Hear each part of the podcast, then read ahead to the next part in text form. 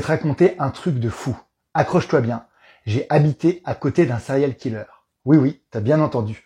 J'ai habité à côté d'un serial killer. Alors avant que tu comprennes le pourquoi du comment j'ai habité la maison à côté de celle d'un tueur en série, il faut que je te dise de qui on va parler ici. Il s'agit de Roberto Succo. Il n'est pas très connu, et pourtant il a quand même fait au moins 7 victimes en Italie et en France. Et sa particularité, c'est qu'il était complètement imprévisible et erratique dans sa façon d'agir, ce qui le rendait particulièrement dangereux et cruel. Il a quand même marqué les esprits à l'époque, il a eu le droit à un film sur sa vie, un épisode de Faites entrer l'accusé et tout un tas de bouquins. Roberto Succo démarre ses crimes en 1981 chez ses parents en Italie après une crise qu'on pourrait qualifier de crise d'ado au sujet des cours qu'il aurait séché. Il tue sa mère au couteau de boucher, puis son père à la hachette, et il empile les deux cadavres dans la baignoire. Il s'enfuit ensuite avec la voiture de son paternel et se fait finalement très vite arrêter proche de la frontière avec la Yougoslavie. Il est déclaré schizophrène paranoïde et il est interné en hôpital psychiatrique. Comme dans un scénario de film d'horreur, Roberto s'échappe de l'asile au bout de cinq ans et va recommencer sa folie meurtrière. C'est là qu'il va débarquer dans ma région, en Haute-Savoie, et plus particulièrement autour du lac d'Annecy. C'est là aussi que j'arrête le récit pour t'expliquer deux, trois trucs.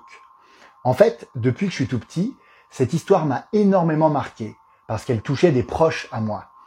Il y a un ami de mon père qui a failli prendre Roberto Succo en stop, mais il a trouvé le gars un peu louche, alors il a passé son chemin.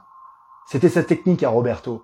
Il faisait du stop, tuait le conducteur et il utilisait ensuite la voiture pour se déplacer. Ensuite, il y a eu le cas très étrange d'une jeune femme qui s'appelait France Vudine et qui était une copine de mon père. Son corps n'a jamais été retrouvé, mais un chauffeur qui s'est fait agresser par Roberto Succo l'a formellement identifié dans son témoignage comme étant présente aux côtés du tueur à ce moment-là. Et puis il y a eu le cas de Claudine Duchosal, qui a été assassinée d'une balle dans la tête et qui était la femme de l'employeur de mon père à l'époque. Tu vois bien que j'ai baigné dans cette histoire au moment même où elle se déroulait. Pendant une année entière, il y a eu une sorte de psychose dans la région à cause de toutes ces disparitions et ces meurtres qui avaient lieu juste à côté de chez nous. Tout ce que je te raconte là, on n'en savait absolument rien à l'époque. Je veux dire, on ne connaissait pas les détails. Il y avait quand même beaucoup de morts violentes en très peu de temps pour une si petite ville. Et on commençait vaguement à se dire qu'il fallait se méfier des autostoppeurs. Et même les policiers n'arrivaient pas à faire le rapprochement entre tous ces crimes. Alors, tu le sais peut-être pas, mais je suis écrivain de romans policiers. Et au fond de moi, je sais que c'est cette histoire particulière qui a construit mon imaginaire. D'autant plus que je m'en souviens comme si c'était hier. J'avais 7 ans, j'allais jouer en forêt avec ma tante, qui n'a que quelques années de plus que moi, et on l'a vu. Roberto Succo. Dans un coin du parking, à côté du cimetière, et rien que d'en parler, ça me fait froid dans le dos. Ce n'est que plus tard, quand il a été arrêté, qu'on l'a décrit avec des habits militaires. Et c'est ce que j'ai vu qu'il portait à l'époque. Et je me rappelle très bien qu'il avait un fusil. C'est d'ailleurs avec cette arme qu'il a tué un policier près du lac du Bourget. Bon, heureusement, la police arrive enfin à stopper les crimes en série de Roberto Succo en mettant la main sur lui en 1988 en Italie, dans la région du Veneto. Il est mis en prison, mais si tu te rappelles bien le début, on l'avait diagnostiqué schizophrène, et donc il est considéré en Italie comme irresponsable de ses crimes. Il doit retourner en hôpital psychiatrique, mais il va se suicider dans sa cellule le 23 mai de la même année. Il échappe donc à ses procès en France, en Suisse et en Italie. Quand l'enquête a enfin été bouclée, j'ai donc eu la réponse à ma question. Que foutait Roberto Succo à l'orée de la forêt, juste derrière chez moi, avec son fusil à la main? Eh bien, il s'était caché pendant des mois dans une maison secondaire qui n'était utilisée que l'été.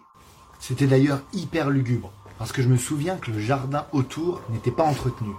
Il y avait des mauvaises herbes de partout, des chrysanthèmes. On allait y jouer, on n'avait pas le droit évidemment, hein. mais ça faisait tellement flipper que ça tombait bien finalement. Et donc Roberto Succo, qu'est-ce qu'il a fait?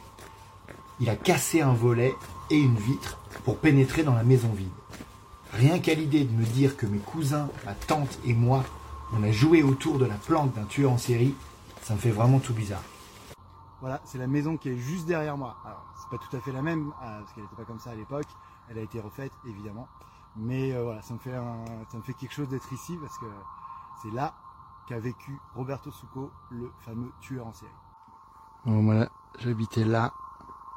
Ah, c'était pas aussi cool avant. hein. Ils ont tout refait, hein, évidemment. Moi, c'était une vieille baraque toute pourrie. Et voilà. Et donc, on était vraiment à quelques mètres de chez Roberto Succo, qui est juste derrière cette butte, derrière la maison.